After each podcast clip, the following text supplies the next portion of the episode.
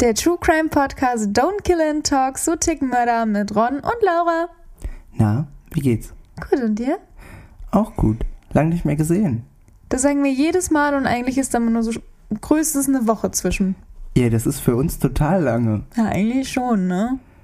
Also, Jeden Mittwoch sehen wir uns. tun wir das? Jeden Mittwoch? Immer Mittwochs, ansonsten weiß ich nicht Bescheid. Also, wir sind richtig professionell im Business natürlich unterwegs. Auf jeden Fall. Weil, Mehr hallo. professionell als wir geht überhaupt nicht. Ja, wir sind der professionellste True Crime Podcast deutschlandweit. Auf jeden Fall. Äh, wer wollte gerade Notizen drucken und wessen Drucker hat nicht funktioniert? Lauras Drucker! Hm. Wer hat seine Notizen bis gerade nicht vorbereitet? Ron! Ich, Ich hatte meine Gründe. wollte nur zurückfronten. Ich weiß. Unsere Freundschaft besteht eigentlich nur aus Fronten. Und Ronten. Du bist immer noch nicht witzig, ne? Also, das ist auch kein, äh, kein Angriff hier, ne? Aber du schreibst besser äh, Berichte als Journalist, als Witze, als Clown. Das ist ja auch mein Beruf, ne? Ja, das wäre schlecht, wenn du schlägst, ne? Ja, ne? Gott, Alter. Okay, also. Wollen wir anfangen? Auf jeden Fall, ich bin ready. Don't Kill and Talk, der True Crime Podcast mit Ron und Laura. Sagt dir der Name John Wayne Gacy etwas? Ja. Weißt du irgendwas über den? Also, ich weiß, dass. Ich weiß nicht, ob ihr da draußen American Horror Story geguckt habt, aber ich weiß auf jeden Fall, dass Twisty, der Clown in Staffel 4, so ein bisschen von ihm inspiriert ist. Und ich weiß so die, die ganz, ganz grobe Geschichte von ihm, aber ich weiß jetzt kein einzelnes Detail. Also ich hatte irgendwann mal, als ich in meinem American Horror Story äh, Fieber drin war, Mhm. mir eine Doku auf YouTube über den reingezogen. Und also ich meine, man weiß ja, dass ich ein richtig großer Schisser bin. Mhm. Ich wollte eigentlich nicht mehr rausgehen. Ja, das Problem, ich hatte nämlich auch Angst vor Clowns und alles, was ich über den weiß, ist, dass er irgendwie als Clown aufgetreten ist und das ist so, ja, wo ich gesagt habe, das muss ich mir nicht näher angucken. Aber ich habe Ja. das Gefühl, ich komme halt sehr gut mit John Wayne Gacy in Berührung. John Wayne Gacy wurde am 17. März 1942 im Edgewater Hospital in Chicago im US-Bundesstaat Illinois geboren. Das fand ich richtig krass, dass man überhaupt so viel im Detail über den herausgefunden hat, wo der geboren wurde. Ron, du musst nur eine Geburtsurkunde gucken und dann Ja, weißt du aber das. trotzdem. Aber ich war mal in Chicago, jetzt macht das ein bisschen persönlicher. Nein, okay. Zu viele An- Anforderungen. Auf jeden Fall, John war das zweite von insgesamt drei Kindern und gleichzeitig war er auch noch der einzige Sohn seines Vaters. Sein Vater, John Stanley Gacy, der war Mechaniker und seine Eltern, also die Eltern von dem Vater, haben polnische Wurzeln. Das waren polnische Einwanderer. Mhm. Die Mutter, Marion Marion Elaine Gacy, hat dänische Wurzeln und war halt zu den Zeiten klassische Hausfrau. Kennt man ja auch so aus den 40er, 50er Jahren. Mhm. War ja irgendwie so ein Bild, was echt traurig ist. Naja, John Wayne Gacy hatte eine sehr enge Beziehung zu seiner Mutter. Also ich glaube, die haben sich einfach echt gern geliebt, wie man, wie man sich halt so eine schöne, gesunde Mutter-Sohn-Beziehung vielleicht vorstellen mag. Kann Ja. aber auch sein, dass es nicht so war. Jedoch, was feststeht, ist, dass er ein schwieriges, ein eher sehr schwieriges Verhältnis zu seinem Vater hatte. Denn dieser war gewalttätig und dazu noch alkoholabhängig. Dieses Verhalten, dieses Bild von seinem Vater hat ihn auch durch seine komplette Kindheit verfolgt. Aber um jetzt mal John Wayne Gacy sich genauer vorstellen zu können, zu seinem Aussehen, schon als Kind war er eher der unathletische und sowie auch der übergewichtige kleine Bursche. Zugleich war er auch ziemlich verträumt. Er war einfach ein unbeholfenes Kind. Er leidete unter Herzproblemen und regelmäßigen Ohnmachtsanfällen. Das schränkte ihn schon früh in seinem Leben ein. Sein Vater hat ihn auch deswegen immer beschuldigt, jegliche Erkrankung vorzutäuschen, um einfach nur irgendeine Aufmerksamkeit zu gewinnen. Was ich schon echt krass finde, ne? Ich bin gerade noch ein bisschen sprachlos. Einfach Ohnmachtsanfälle. Echt? Ja, das stelle ich mir so schlimm vor. Also wahrscheinlich überdramatisiere ich das gerade in meinem Kopf, aber stell dir vor, du spielst einfach Fußball mit ihm und auf einmal knickt er so zusammen. Ich glaube, das ist schon, als Kind ist das ein, ein starkes, starke Beeinträchtigung. Aber springen wir jetzt mal weiter, denn bis zu seinem elften Lebensjahr. Entschuldigung, ich fand das mit dem Ohnmacht-Ding so, so gravierend. Aber äh, ja, wir machen weiter bei seinem elften Lebensjahr. Bis zu seinem elften Lebensjahr besuchte Gacy eine katholische Schule. Nach dem Umzug seiner Familie ging er auf eine staatliche Schule. Mhm. Weiß ich nicht, vielleicht war das ja früher irgendwie so ein richtig krasses Downgrade. Mit 18 begann sich Gacy freiwillig in der Lokalpolitik zu engagieren und infolgedessen gründete er eine Jugendgruppe in der örtlichen katholischen Kirchengemeinde. In den 1960er Jahren hat Gacy im Alter von 19 mit vier weiteren Highschool-Wechseln die Schule im letzten Jahr ohne Abschluss abgebrochen. Einfach im letzten Jahr abgebrochen? Ja, nach vier Wechsel insgesamt. Ach du Scheiße. Später ist er dann mit seinem Vater, mit dem er sowieso kein prekäres Verhältnis hat, nach Las Vegas in den US-Bundesstaat Nevada gezogen, um dort zu arbeiten. Später zog Gacy nach einem Streit mit seinem Vater nach Las Vegas in den US-Bundesstaat Nevada, um dort zu arbeiten.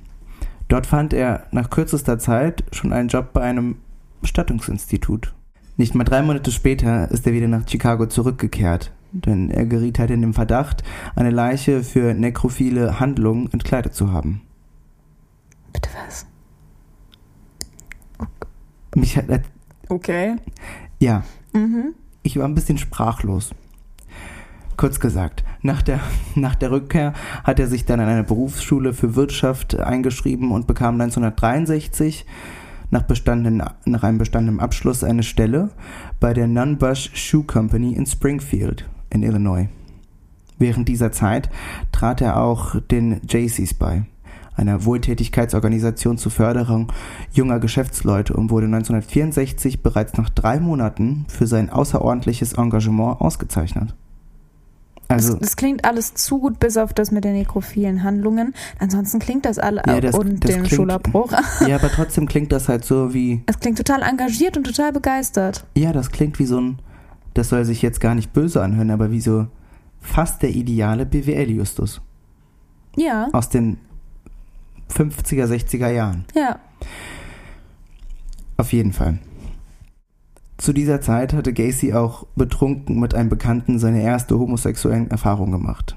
Er lernte seine Kollegin Marilyn Myers kennen, die er im September 1964 auch geheiratet hat. Warte, warte, warte. Er hatte eine homosexuelle Begegnung und hat danach eine Frau kennengelernt und die dann geheiratet. Genau. Also eine Kollegin. Okay.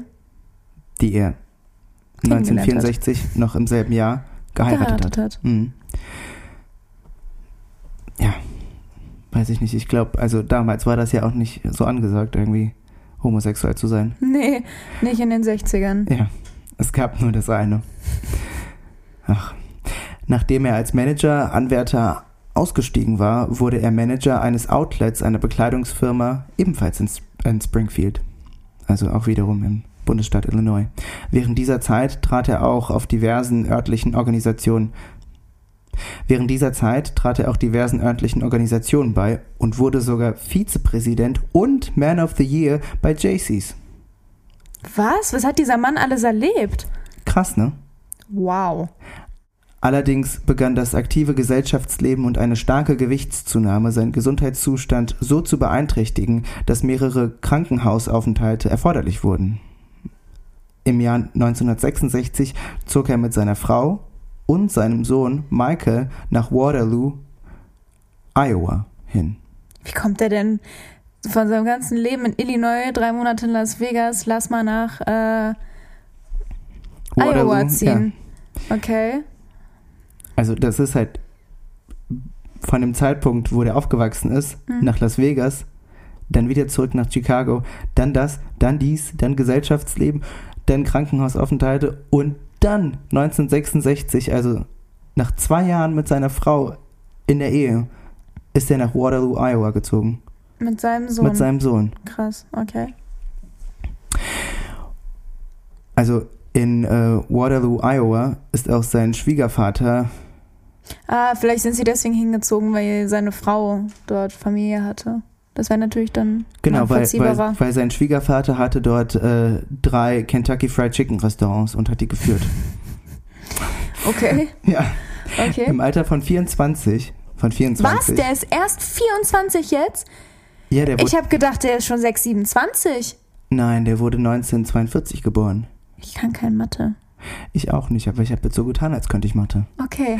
Im Alter von 24 begann Gacy in einem der Restaurants als Manager zu arbeiten.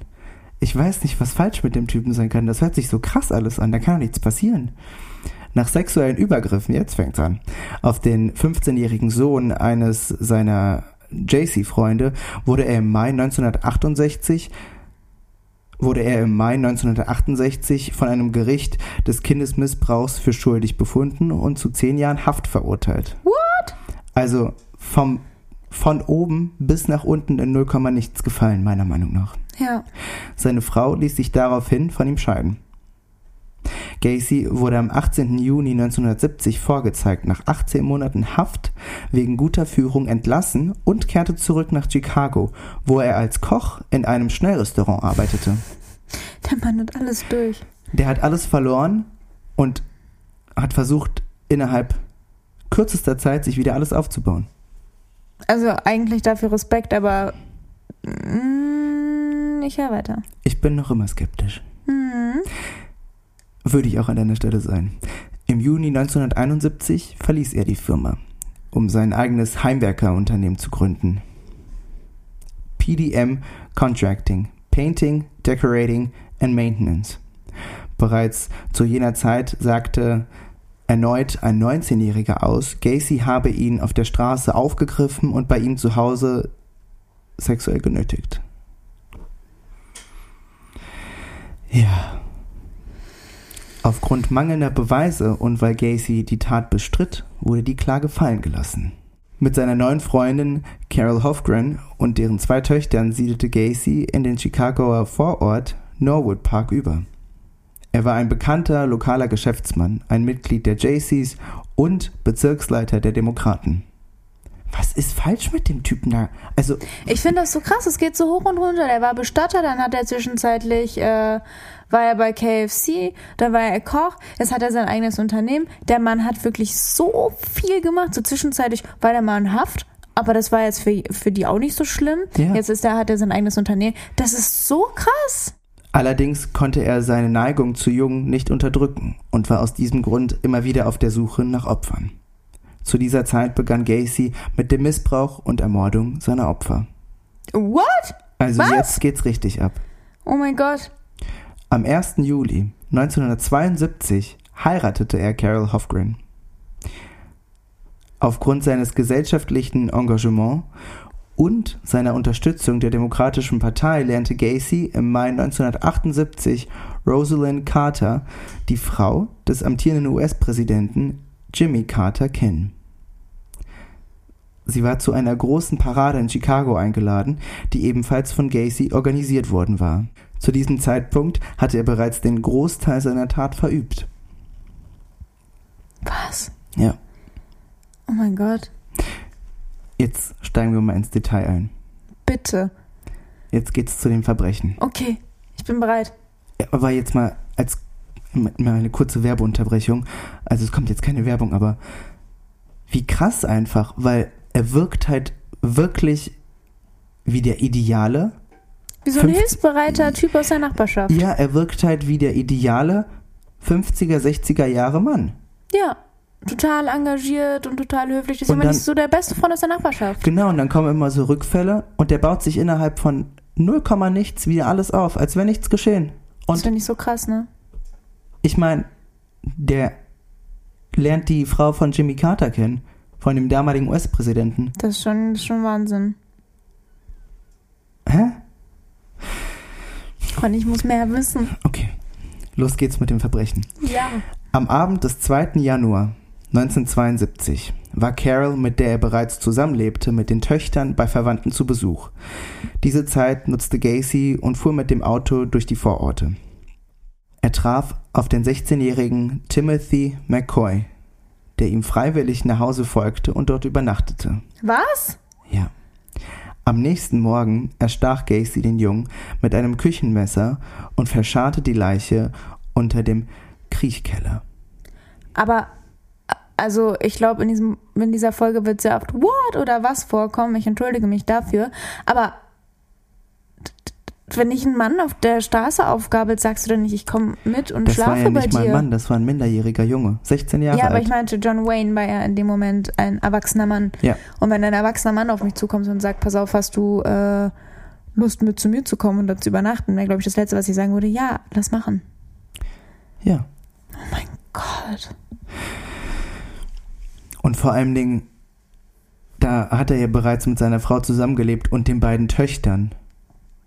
Und die sind ja nur weggefahren, weil die zu Verwandten zu Besuch gefahren sind. Ich stell mir vor, die wären früher oder so gekommen. Ja. Und er hat halt die Leiche, nachdem er sie mit einem Küchenmesser erstochen, nachdem er ihn mit einem Küchenmesser erstochen hat, unter dem Kriechkeller einfach versteckt. Oder begraben. Wow. Gehen wir weiter. Das neue Opfer ist ein Jahr älter. Am 29. Juli 1975, also drei Jahre später, griff Gacy den 17-jährigen John Butkovich in einer Kneipe auf, in der dieser zusammengeschlagen worden war und nahm ihn mit zu sich nach Hause. Zunächst versorgte Gacy seine Wunden, dann aber fesselte er den Jungen mit Handschellen und vergewaltigte ihn. Am Ende, Ja, dann hätte er da doch mit der Wundreinigung lassen können. ja, am Ende legte er eine Schlinge um seinen Hals und zog sie mit einem Stock enger, bis Botkovich erstickte. Gacy verscharrte die Leiche in seiner Garage. In seiner Garage. Zuerst war es der Kriechkeller, jetzt ist es die Garage. Und das alles nur drei Jahre später. Also, Garage? Ja. Und ich meine halt, nach drei Jahren fängt ja die eine Leiche an, irgendwann mal zu riechen, oder nicht? Nach drei Jahren. Ronda ist sie schon längst verwest. Ja? Ja, natürlich. Also ich weiß, dass Katzen zur Verwesung zwei Wochen brauchen, zwei bis drei Wochen. Der menschliche Körper schon länger, aber nach drei Jahren sind nur noch Skelett und sowas übrig. Ja, aber okay, aber dann riecht man das doch trotzdem. Nach drei Jahren? Nein, nicht nach drei Jahren, aber halt, wenn das frisch ist. Ja, natürlich. Also, Ja, da kann ja, die, die Frau kann, ja, kann sich ja nicht einfach da auf, aufgehalten haben und äh, gemeint haben, oh, was riecht denn hier? Sag mal, habe ich wieder irgendwie so, so schlecht gekocht oder was? Ich weiß gar nicht, wie lange ein Leichnam riecht. Ich glaube. Boah, bei Menschen weiß ich das gar nicht. Aber ich glaube schon, dass die einige Zeit riechen. So, selbst wenn du sagst, okay, ich habe ein Essen stehen lassen und das vielleicht geschimmelt, so, du riechst es ja trotzdem vor allem unter einem Kriechkeller. Du wirst jetzt aber nie erraten, was ein Jahr später passiert ist. Er tötet noch einen Jungen. Äh, Mhm. okay. Mhm. Im März 1976 Mhm. endet seine Ehe. Im Ja. darauffolgenden Monat begann die Mordserie. Also im April. Im April 1976 verschwand der 18-jährige Darrell Sampson und tauchte nicht mehr auf. Es ist unbekannt, was Gacy mit ihm machte, bevor er ihn umbrachte. Am 14. Mai desselben Jahres verschwand der 14-jährige Samuel Sta Stapleton gleichzeitig auch noch der 15. Randall Rafford. Ebenfalls 1976, am 3. Juni, verschwand ein weiterer Jugendlicher, der 17-jährige Michael Bonney, und eine Woche später der 16-jährige William Carroll. Beide wurden ebenfalls unter dem Kriechkeller vergraben. Anfang August wurde der 17-jährige Richard Johnston und der 16-jährige James Brian Hackinson vermisst gemeldet. Am 11. Dezember 1976 verschwand auch Gregory J. Gotzig. Lass mich mal kurz nachzählen, wie viele das waren. Darrell Sampson. Dann noch Samuel Stapleton, Randall Rafford. Dann noch Michael Bonin. Dann noch William Carroll. Richard Johnston und James Brian Hackinson und Gregory J. Gotzig. Das sind sieben. Von April bis Dezember. Ja, Von April bis Dezember. sieben. Sieben. Sieben. Und nur einer war volljährig. Oder war man, war man damals mit 18 schon volljährig oder war es 21? Ich glaube 21. Okay, Dann, war dann waren es alles Minderjährige. Mir fehlen gerade, also mir fehlen wirklich selten die Worte, Sieben aber von das, April bis Dezember. das habe ich doch vor einer Minute gesagt. Ich ja, verstehe. aber das ist nicht mal, das ist nicht mal ein Jahr. Oh mein Gott. Überleg mal, du lässt dich scheiden und später wird das rausgefunden und du weißt quasi, nachdem du diesen Mann verlassen hast, sind sieben, in Anführungszeichen Jugendliche und Kinder in weniger als einem Jahr gestorben. Ja. Oh mein Gott. Im folgenden Januar verschleppte Gacy den 17-jährigen Warte, ich muss mal eine Strichliste machen, damit wir am Ende wissen, wo wir dran sind. Also, zwei hat er schon, dann sieben, drei, vier, fünf, sechs, sieben, ja. Im folgenden Januar verschleppte Gacy den 17-jährigen John Schick SZYC, Ja, Trick. Vergewaltigte ihn und brachte ihn mit einem Seil und einem Stock um. Aber warum hat er immer Stöcke? Du hast bei den ersten Morden auch schon gesagt, oder beim ersten, dass es ein Stock war. Küchenmesser. Was? Es war ein Küchenmesser. Okay. Ich sag's dir gleich nochmal mit, was er alle umgebracht Mhm. hat. Am 15. März 1977 ermordete er den 20-jährigen John Prestige. Im Juli verschwanden zwei weitere Opfer, der 19-jährige Matthew H. Bowman und der 18-jährige Robert Gilroy. Beide wurden nicht mehr lebend gesehen. Auch David Cram, ebenfalls ein Teenager, der für Gacy arbeitete, wurde sein Opfer. Er konnte sich allerdings retten und verließ die Stadt. Jedoch Und er ist. Hat, hat, äh, was? ja. Jedoch ging er, wie auch viele andere Überlebende, nicht zur Polizei. Also es gab anscheinend Überlebende, mehrere Überlebende. Am 17. Oktober 1977 verschwand der 20-jährige Russell O. Nelson und am 10. November wurde der 16-jährige Robert Winch zum letzten Mal lebend gesehen. Der 19-jährige Marinesoldat David Paul Tolsman der 19-jährige Marinesoldat David Paul Tolsma wurde am 9. Dezember 1977 umgebracht. Es geht weiter. Am 30. Wir sind Dezember, jetzt bei 15, ne? am 30. Dezember verschwand der 19-jährige Robert Donnelly. Er wurde gefoltert und vergewaltigt. Jedoch von Gacy freigelassen mit der Drohung, wenn er zur Polizei gehe, werde er ihn finden. Warum hat er den denn freigelassen? Das war meine Frage. Vielleicht Nervenkitzel. Jemanden zu töten, du hast einfach die Macht darüber. Aber ich denke mal, wenn du jemanden frei lässt in dem Sinne, ist das so ein Nervenkitzel, geht der hin, geht der nicht hin und sowas. Das machen, glaube ich, oft Serienmörder. Also ich weiß, dass viele das ein oder andere Opfer entkommen lassen ähm, und einfach auch sagen, du gehst nicht zur Polizei oder sowas, weil die den Nervenkitzel suchen, nicht entdeckt zu werden. Weil wenn die den töten, ist es immer dasselbe. Ja, aber trotzdem. Ich habe nicht gesagt, dass das gut ist. Nee, meine ich auch nicht. Trotzdem erstattete Donnelly Anzeige gegen seiner. Ey. Trotzdem erstattete Donnelly. Trotzdem erstattete Donnelly Anzeige gegen seinen äh, Peiniger. Allerdings stritt Gacy die Beschuldigung ab und die Klage wurde zum Entsetzen Donnellys fallen gelassen. Aber der stand schon zweimal vor, Gericht, war sogar einmal in Haft wegen sexueller Nötigung. Mhm. Und da wird das fallen gelassen? Yep. Crazy. Und seine erste homosexuelle Begegnung war 1966.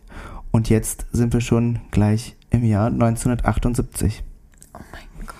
Am 16. Februar 1978 verschwand William Kindred. Am 25. März 1978 erschien der Student Jeffrey D. Rignall bei der Polizei und beschuldigte Gacy der Vergewaltigung und Folter. Rignall wies Verbrennung im Gesicht und Blutung auf. Gegen Gacy wurde aber wieder aufgrund mangelnder Beweise nicht ermittelt. Das ist doch Wahnsinn. Das ist wirklich Wahnsinn. Jetzt? Das letzte Opfer Gacys war der 15-jährige Robert J. Peast. Der am 11. Dezember 1978 verschwand. Gacy hatte sein Opfer vorerst auf den Dachboden gebracht, bevor er es dann verscharren wollte. Nach dem Verschwinden von Piest wurde eine Hausdurchsuchung bei Day nach dem Verschwinden von Piest wurde eine Hausdurchsuchung bei Gacy angeordnet, da der Jugendliche zuvor ein Treffen mit ihm erwähnt hatte. Dabei wurden belastende Beweismateriale sichergestellt. Erst später gestand er seine Tat. 33 Morde, von denen 28 Leichen unterhalb des Hauses in Des Plaines, einem Vorort in Chicago, vergraben sein sollten. Die anderen fünf Leichen seien von ihm in den Fluss des Planis River geworfen worden. Die meisten Opfer waren junge männliche Prostituierte. Einige Opfer waren Jungliche, Einige Opfer waren Jugendliche, die Gacy in seinem Betrieb angestellt hatte. Die Opfer waren zwischen 14 und 21 Jahren alt. Anfangs konnten neun seiner Opfer nicht identifiziert werden. Erst 2007 wurde eines von ihnen als Timothy McCoy aus Nebraska identifiziert, 2017 Hackinson und 2021 Francis Wayne Alexander. Man nimmt an, man nimmt an, dass McCoy Man nimmt an, dass McCoy Gacys erstes Opfer war. Die Identität von fünf Opfern stand 2002 die Identität von fünf Opfern ist Stand 2021 wie vor noch ungeklärt. Was? Ja. Also, ich finde es krass. Buja. Ich, äh, mir fehlen gerade wirklich die Worte. Ich finde es so krass, dass einfach nach so vielen Jahren immer noch geforscht wird.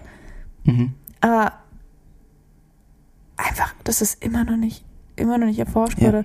Also ich habe mal zusammengezählt, du hast jetzt während dem ganzen Podcast 19 Opfer vorgelesen und überleg mal, wie viele da eigentlich noch, noch hinter waren. So, und boah, das ist, das ist Wahnsinn. Das ist richtig krass. Und die Identität von fünf Opfern ist Stand 2021 wie vor noch ungeklärt, also noch immer nicht aufgeklärt. Das ist, das ist krank. Das ist, glaube ich, das Wahnsinnige als Elternteil.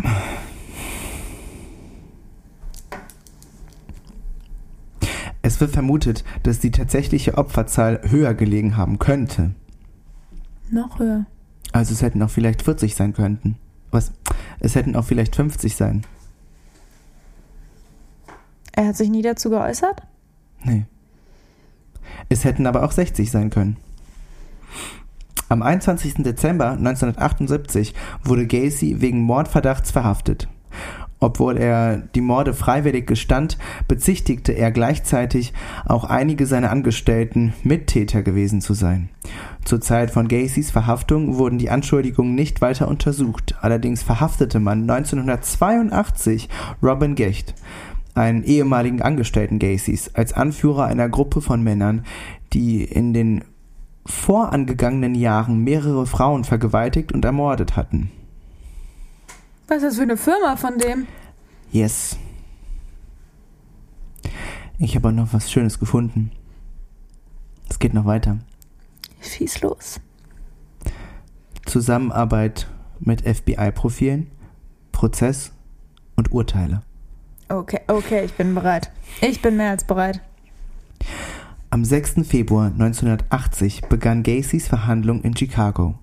Während des Prozesses wurde das Gesuch der Verteidigung auf unschuldig aufgrund von Geisteskrankheit, sogenannten Insanity Defense, abgewiesen. Auch wurde die Argumentation der Verteidigung, die Morde seien Unfälle während sexueller Asphyxie gewesen. Unfälle. Unfälle.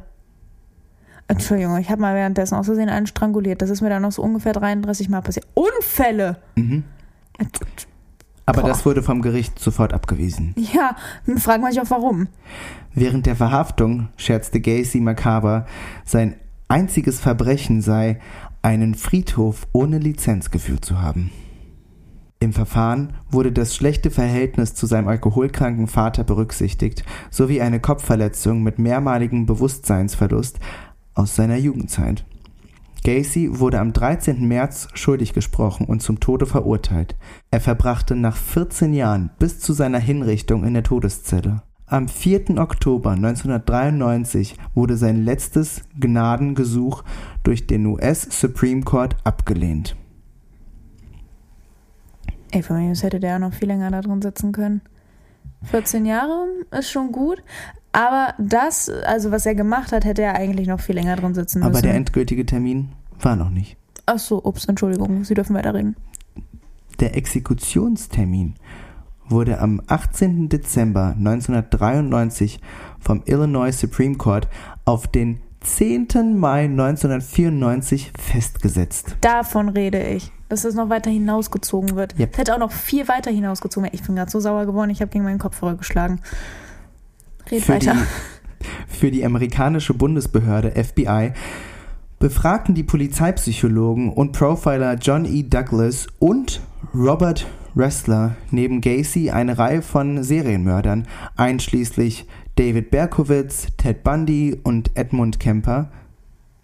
Ja, David Berkowitz. ja.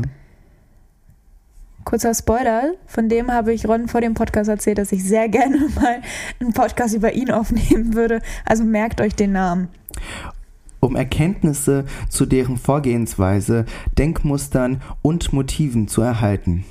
Ihre Ergebnisse wurden Teil der ersten Ausgabe des Crime Classification Manual 1992 veröffentlicht, in dem unter anderem zum ersten Mal unterschiedliche Typen von Serienmörder klassifiziert wurden. Später wurde dieses Wissen unter anderem zur Unterstützung bei der Erstellung von Täterprofilen genutzt. Ich habe mir gerade aufgeschrieben, dass du mir bitte gleich dieses Magazin sagst, weil das muss ich mir durchlesen. Das ist, dass es das gab, wusste ich gar nicht, aber das ist eigentlich richtig schlau. Ja. Aber ich glaube nicht, dass in Serien, ich glaube, die handeln alle unterschiedlich. Ich glaube auch. Ich glaube nicht, dass die alle irgendwie gleich denken. Also ich weiß, wie Ted Bundy gehandelt hat und zu sehen, wie, wie er jetzt gehandelt hat, John Wayne Gacy, ich glaube, da sind Welten zwischen. Aber ich glaube, es ist super interessant, sich das einfach mal durchzulesen. Man sagt ja immer, dass so Serienmörder oder Mörder fangen damit an, irgendwie so Tiere zu quälen. Ja, Aber ich glaube halt nicht, dass das bei jedem Mörder, Serienmörder der Fall war. Mm, wusstest du, das ist auch ein kurzer Zwischenfakt, dass es kurz einmal abschweifen bleibt, aber beim Thema, ich weiß nicht, ob ihr die äh, Serie von Jeffrey Dahmer geguckt habt. Oh ja, ich hatte nach total Schiss. Es, also der Vater von ihm ist danach vor Gericht gegangen, weil er hat Tiere gefoltert, aber der Vater hat ihm nie dabei geholfen. Ja, ja, die haben das ja, der, der hat die ja gefühlt da, oder was heißt, die haben die doch aufgesucht. Die haben die aufgesucht und erschossen, glaube ich, wurde in der Serie gezeigt und danach hat Dahmer so ein, so ein Interesse daran entwickelt und hat Ja. noch mehrere Tiere getötet. Ähm, ich glaube, es ist nachweisbar, dass Dahmer Tiere ermordet hat, aber der Vater ist, wie gesagt, deswegen vor Gericht gegangen, weil er meinte, es sind so viele Sachen in dieser Dokumentation falsch gelaufen und er hätte mit seinem Kind nie Tiere aufgespürt. Und zum Beispiel, wie du gerade erklärt hast, es kam scheinbar bei John Wayne Gacy auch nicht dazu, dass er Tiere äh, ermordet hat. Deswegen, das war jetzt so ein kleiner Zwischenstopp. Ich weiß nicht, ob das hilfreich war, ob das in dem Fall geholfen hat. Wahrscheinlich nicht. Aber ich finde das richtig interessant, Täterprofile zu beobachten. Und mich würde echt das Täterverhalten oder die Profiler-Analyse von John Wayne Gacy interessieren, weil ich glaube, das hängt auch wirklich, wie du schon gesagt hast, sehr stark mit seiner, mit seiner Jugend und seiner Kindheit zusammen. Aber das entschuldigt immer noch nicht, was er getan hat. Wenn ihr dran bleibt, gibt es vielleicht einen zweiten Part. Who knows? Uh. Jetzt geht's wieder zurück zum Exekutionstermin. Am 10. Sorry. Am 10. Mai 1994 wurde Gacy vom Menard Correctional Center in Chester, Illinois, ins Stateville Correctional Center in Crest Hill gebracht und durch eine tödliche Injektion hingerichtet. Vorher hatte er noch die Gelegenheit bekommen, mit seiner Familie ein Picknick einzunehmen und sich mit einem katholischen Priester zu treffen. Das, die Möglichkeit haben die dem gegeben? Ja, nach, nach einer Todesspritze, also von einer Todesspritze dürfte er mit seiner Familie picknicken. Aber das ist halt so, dass die, dass die äh, Menschen, die halt dann hingerichtet werden, die haben letztes Mal. Genau. Willst du seine letzten Worte wissen? Oh, ich glaube, die kenne ich sogar. Aber ja. Das war Kiss my ass. Ja, stimmt. Also leckt mich am Arsch. Ja. Stimmt, das wusste ich, äh, also wusste ich irgendwann mal. Die bevorstehende Hinrichtung hatte in den Medien für einige Aufregung gesorgt und circa 1000 Schaulustige zum Gelände der Strafanstalt gelockt, in der das Urteil vollstreckt wurde. Die Mehrheit soll ein Befürworter der Exekution gewesen sein. Eine Minderheit habe mit einer Lichterkette gegen die Hinrichtung protestiert. Mit einer Lichterkette? Ja, und Händler verkauften Gacy-T-Shirts und andere Gacy-Artikel in einem Ausmaß, das man später als abgrundtief schlechten Geschmack bezeichnete. Du bist irgendwann immer lauter geworden. mir tut mir leid. Merchandise kaufe ich, wenn ich, keine Ahnung. Harry Styles sehe. Harry Styles, ich habe so viele Sachen von ihm gekauft, so da verstehe ich das. Aber wenn ich zu einer Hinrichtung gehe. Guck mal, so gut kenne ich dich. Ja, ich weiß. Aber also, stell dir vor, ich war, ich war da und gehe hin und sag, Ron, I have a present for you. Hier ist a T-Shirt von John Wayne Gacy kurz bevor his Hinrichtung. Warte, Present. Woraus Menschen Geld machen? Weil ich, weil, weil ich, weil, Warte, ich höre uns, was hast du gesagt? Ich will mir da denken, no, thank you, I don't want the Geschenk from you. I, I, want, I don't want my Geschenk Isa. It's, it's just. Also musst du dir mal reinziehen. Was? Aber ich verstehe doch nicht mit der Lichterkette, wenn da einer hingerichtet halt auch, wird. Ich finde erstens das und zweitens finde ich das halt irgendwie auch abgrundtief krank und echt ekelhaft, abartig, ja. dass man von einem Serienmörder Merchandise verkauft. Ja. Aber weiter. Während der Exekution gab es Probleme mit der Injektion, sodass sie abgebrochen wurden musste. Was?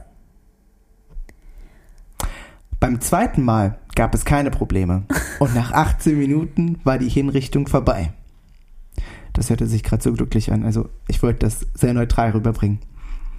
Ja, ich glaube, das kriegt man in dem Fall einfach nicht hin. Nein.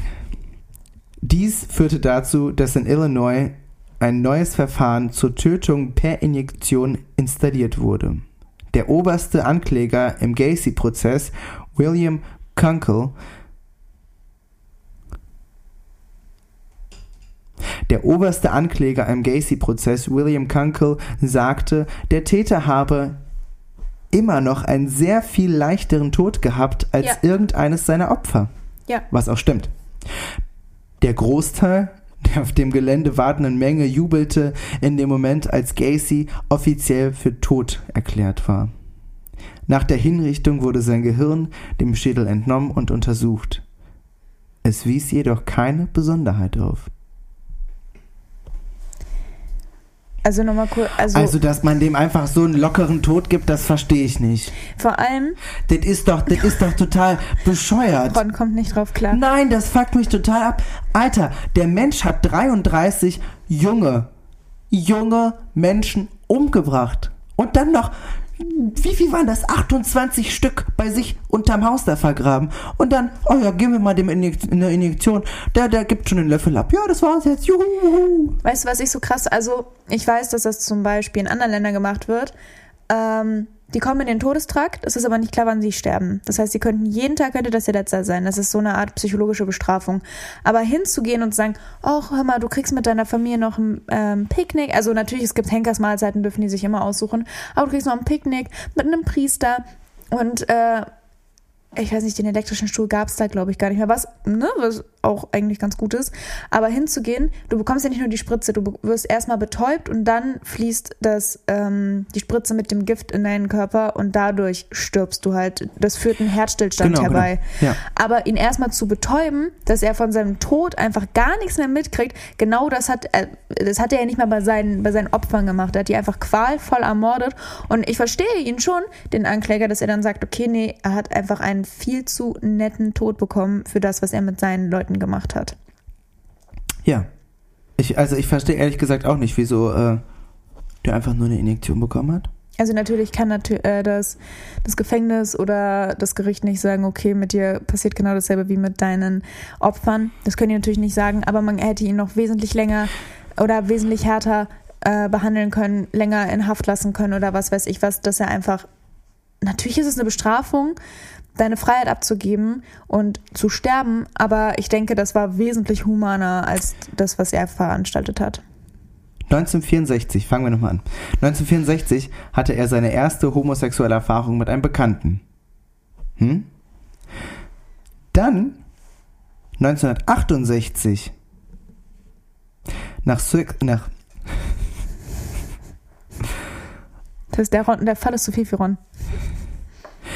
Dann 1968 nach sexuellen Übergriffen auf den 15-jährigen Sohn eines seiner JC-Freunde wurde er im Mai 1968 von einem Gericht des Kindesmissbrauchs Missbrauchs für schuldig erklärt und dann erst für zehn Jahre Haft verurteilt. Ja, aber überleg dir das mal, er wurde ja früher freigelassen. Also, Genau. Natürlich- Nach 18 Monaten Haft wegen guter Führung entlassen und kehrte dann nach Chicago zurück. so natürlich. Ähm, es gibt auch oft Fälle, wo Menschen halt falsch verurteilt wurden. Aber spätestens beim zweiten Fall überlegt, natürlich kann der für sexuelle ähm, Übergriffe nicht sein Leben lang festgehalten werden in Haft. Aber spätestens da hätte man einfach ein verdammtes Auge auf ihn haben können. Das hätte so vielen Menschen einfach das Leben gerettet. Das ist wirklich ohne Worte. 33 oder mehr. Ja. Ja,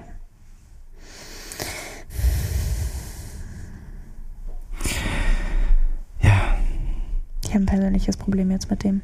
ich auch.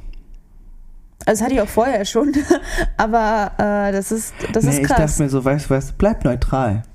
Denk dir, versuch mal bei dem, bei dieser Folge, bei dem Fall einfach ruhig zu bleiben.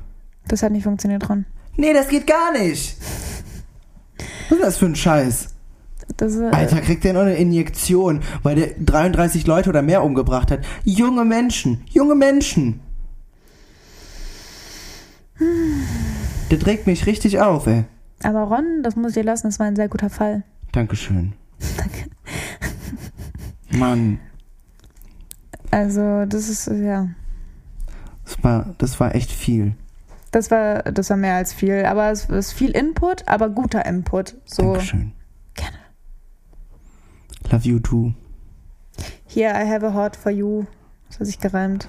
But no heart for John Wayne Gacy. Ich kann das nicht, egal. Das ist ja wie ein Frosch, Ron. Oh mein Gott. Also, In diesem Sinne, don't kill and talk. mit Laura und Ron. Tschüss. Tschüss.